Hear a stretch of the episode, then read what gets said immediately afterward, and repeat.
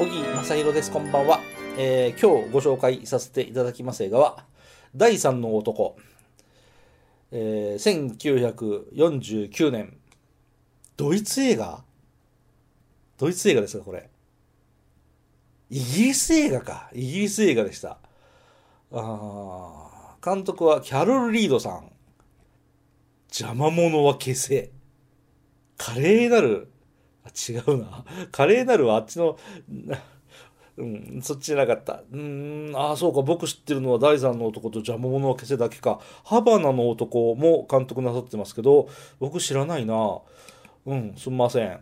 主演は、ご存知、ジョセフ・コットンさん。有名ですね。市民権やってますよね。あとはオーソン・ウェルズさん。有名ですね。もうオーソン・ウェルズさんはどうのこうの僕が言うまでもなく、お聞きの皆さんの方がよっぽどご存知じゃないでしょうか。え音楽は有名なアントーン・カラスさんです。第三の男。えー僕はごめんなさいだな。あの、例の午前10時の映画祭で第三の男をリバイバル上映見に行きました。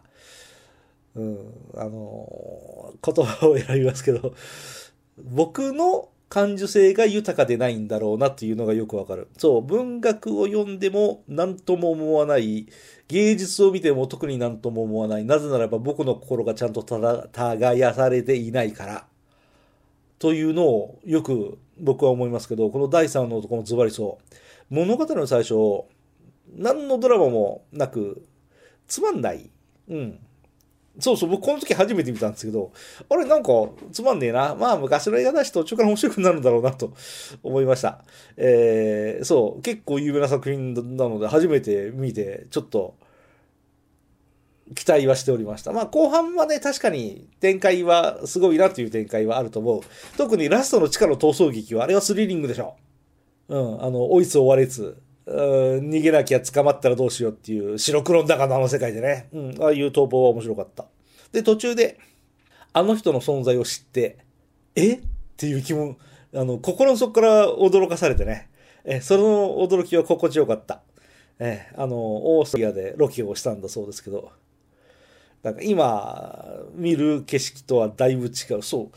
ずいぶん昔の映画ですもんね。大戦直後の瓦礫だらけのウィーンで撮影をした第三の男。そう。なんで今、僕はあんまヨーロッパ興味はない方なんですけど、今見るウィーンと、この映画の中の第三の男の中のウィーンって、全然舞台が、あの、同じ場所で撮影はしてるんですけど、全然世界が違うんですよね。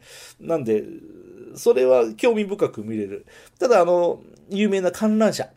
あと、地下に通じるマンホール。えーあの辺の独特さは今でもあるみたいですね。僕はウィーン行ったことないけどね。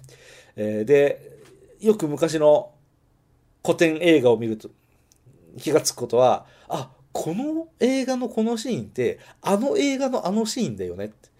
えーつまり、オリジナルってこれなんだなっていうのを、なんていうか、発見できるんですよね。それが僕は、めっけもんだったというか勉強になって、そう、サスペンス映画って、今でも多分この先作られる映画でも、この第三の男から多くのヒントをもらってるんではないでしょうかね、というのを僕は感じましたね、見ましたね。ヒッチコックとかのテイストもあったでしょう、これ。そう。あとは、僕が勉強不足でいかんですけど、オーソン・ウェルズって全然出てこないんですよね、この映画ね。そう、人探し最初する人が俺オーソン・ウェルズだと思ってたけど違うんですよ、あれね。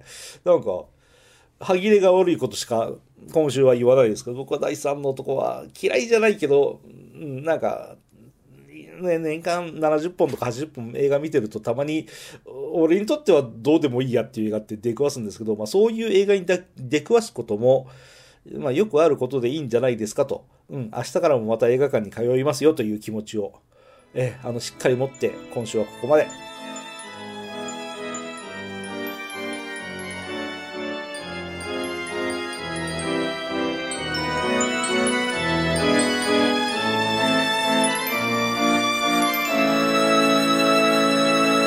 あなたの あなたのハートには何が残りましたか？